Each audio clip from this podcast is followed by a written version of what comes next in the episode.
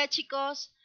Bueno, en este caso vamos a hablar de lo que son los tejidos ya, tejido conectivo como tal del adulto. Bueno, entonces, teniendo en cuenta primero que vamos a establecer al tejido conectivo. El tejido conectivo puede tener lo que son tres divisiones a grosso modo. Entonces, una sería el tejido conectivo embrionario, otra sería el tejido conectivo propiamente dicho y otra sería establecida como el tejido, eh, otra sería establecida como el tejido conectivo especializado como tal.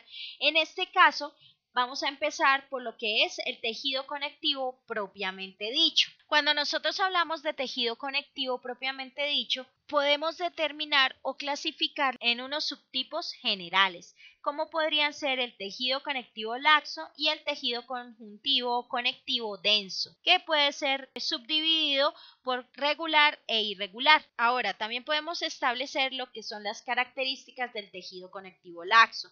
En este caso, vamos a hablar como tal que también puede ser llamado tejido areolar.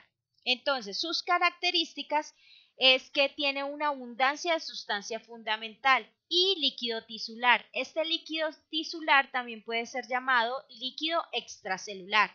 Además de esto, vamos a ver que aloja las células del tejido conectivo fijas, como son lo serían fibroblastos, adipocitos y algunas células errantes en su mayoría es decir, tiene células conectivas fijas como lo son los fibroblastos y las células adiposas y también contiene lo que son células móviles. Otra característica es que se encuentra situado debajo de los epitelios de las vías respiratorias y digestivas. Tiene la característica o la importancia de que contiene la sustancia fundamental de manera abundante, es decir, que ocupa más volumen que las fibras en sí mismas. Esta sustancia fundamental se encuentra su consistencia entre viscosa y gelatinosa, cumpliendo con una función de difusión del oxígeno y sustancias de tipo nutritivo, desde los pequeños vasos que transcurren por el tejido conectivo, como para la difusión del dióxido de carbono y desechos metabólicos que siempre vuelven a los vasos. Este tejido tiene fibras poco ordenadas. Estas fibras poco ordenadas son de colágeno, son delgadas y son relativamente escasas. También podemos asociarlo con el epitelio de las glándulas y que éste rodea a los vasos sanguíneos más pequeños. Ahora, algo importante de este tejido es que es el primer sitio donde las células del sistema inmunitario se enfrentan y destruyen a aquellos agentes que son patógenos. Un ejemplo de estos agentes patógenos vendrían siendo las bacterias, que logran entrar por una de las superficies epiteliales. Ahora, algo muy importante y a tener en cuenta es que las células, las células del tejido conectivo laxo, son células que se encuentran en su gran mayoría errantes, es decir, que son móviles y transitorias, que a su vez migran desde los vasos sanguíneos locales para responder a estímulos específicos. Estos estímulos específicos se dan para reaccionar frente a inflamaciones y para reaccionar en forma de defensa, es decir, este tejido se inflama considerablemente durante dicha reacción. Si observamos bien la imagen, podemos determinar claramente que en esta podemos observar el montaje entero del mesenterio en la parte de la placa como tal. Esto quiere decir que podemos observar por un teñido hematoxilina de Berhot los núcleos y las fibras elásticas. Esta coloración siempre va a permitir identificar los gránulos de los mastocitos. Ahora, algo muy importante de este tejido es que las fibras elásticas aparecen como delgadas estructuras que se encuentran filiformes y son largas y ramificadas, tienden a colorearse de azul oscuro o negro mientras que las fibras de colágeno siempre van a ser más gruesas que las fibras elásticas y se van a observar como siluetas largas y rectas. En este caso podríamos observar las fibras gruesas, más gruesas que las fibras elásticas, las podríamos observar de color naranjado, es decir, el color anaranjado determina las fibras de colágeno, mientras que las fibras elásticas se pueden observar de color azul oscuro o negro, fotografía o en la imagen A. Ahora, cuando hablamos de la eh, imagen B, vamos a determinar un diagrama esquemático que muestra los componentes del tejido conectivo laxo donde se debe observar y se observa a simple vista una asociación de diferentes tipos de células.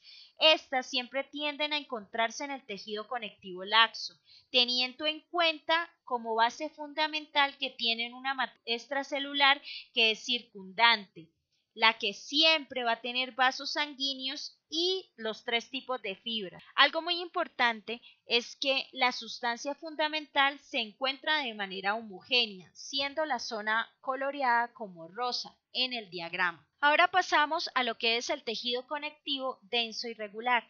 Este tejido conectivo denso y regular tiende a ser llamado también tejido no modelado una de sus características es que contiene fibras de colágeno gruesas. Estas a su vez se encuentran entrelazadas formando una malla que puede y debe resistir fuerzas de tensión de todas las direcciones, ya que contiene abundantes fibras y por ende muy pocas o escasas células.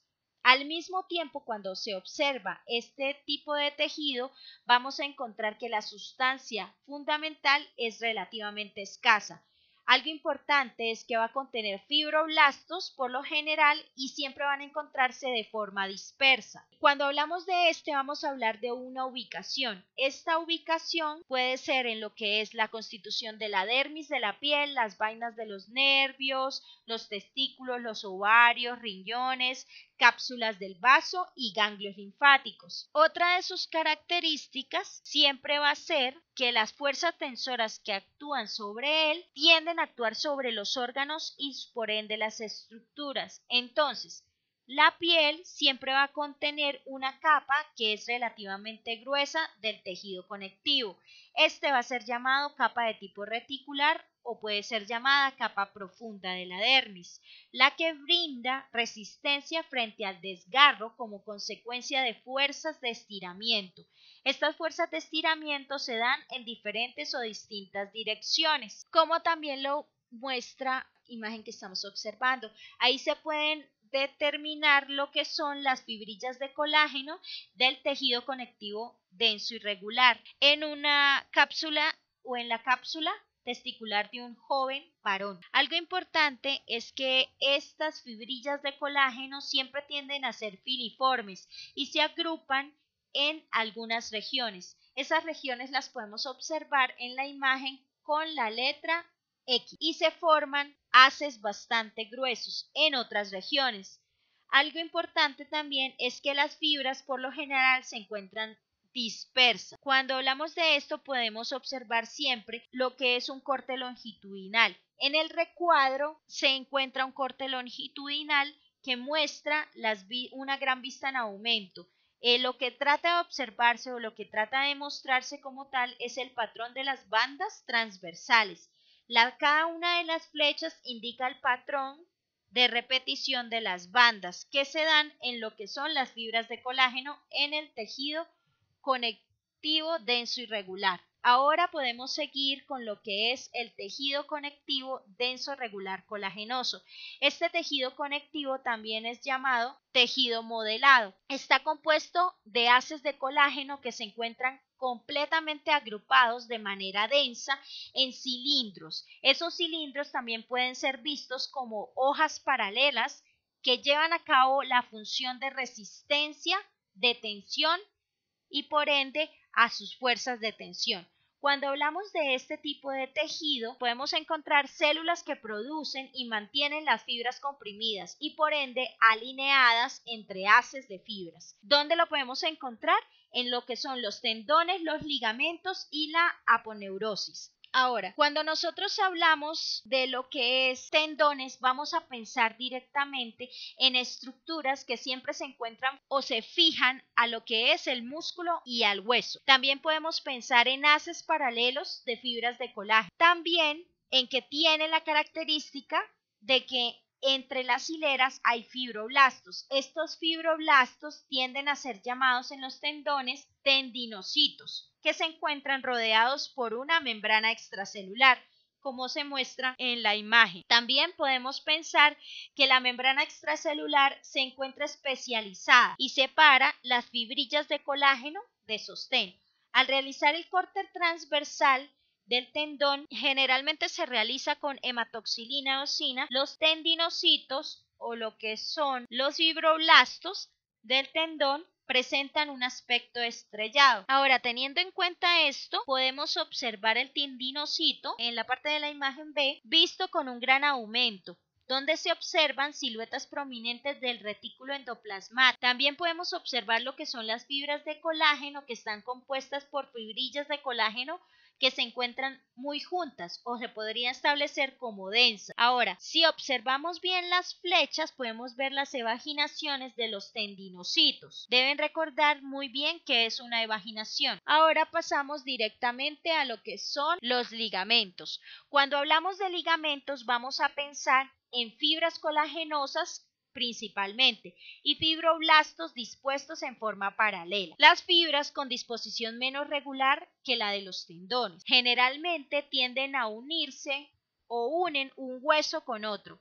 Una función práctica, una función muy importante de estos es la elasticidad. Cuando hablamos de ligamentos elásticos, vamos a encontrar que contienen fibras elásticas y menos fibras de colágeno, como en la columna vertebral. Algo muy importante a tener en cuenta ahora sería la aponeurosis. Esta aponeurosis viene siendo la membrana conectiva que recubre los músculos y los fija a otras partes del cuerpo. Teniendo en cuenta esto, vamos a determinar que se asemejan o son semejantes a los a tendones anchos y planos. Tienen fibras organizadas en varias capas que se encuentran dispuestas en unas agrupaciones de tipo regular. También tenemos en cuenta haces de fibras de colágeno que tienen un ángulo de 90 grados con respecto a las haces de las capas vecinas. Muy importante que es parte consecuente del tejido conectivo denso regular. Luego podemos seguir con el tejido conectivo denso regular elástico. La característica más importante de este tejido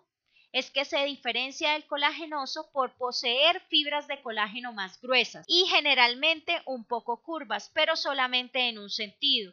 Además, los fibroblastos son más cortos. Ahora, teniendo en cuenta todas las características establecidas en el tejido conectivo propiamente dicho, podemos determinar que el tejido conectivo laxo y el tejido conectivo denso y regular tienen similitudes, como lo son en constitución o en células, como serían las células y, y la observación de sus núcleos que serían en este caso los fibroblastos, y se podrían observar fibras de colágeno en ambas. La diferencia podría ser en lo que es en cuanto a la sustancia fundamental. En lo que es el conectivo laxo se observa notablemente y en el conectivo denso irregular se observa de manera muy escasa.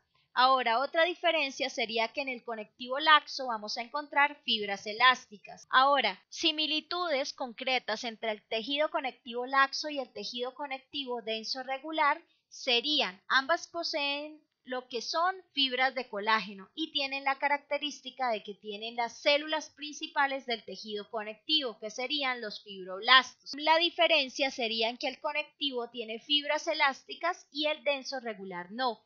Aparte de esto, podemos determinar que el conectivo laxo tiene espacios bien determinados por sustancia fundamental embebidos en la matriz, mientras que el tejido conectivo denso regular no tiene los espacios, se encuentra completamente denso como su propia palabra lo dice.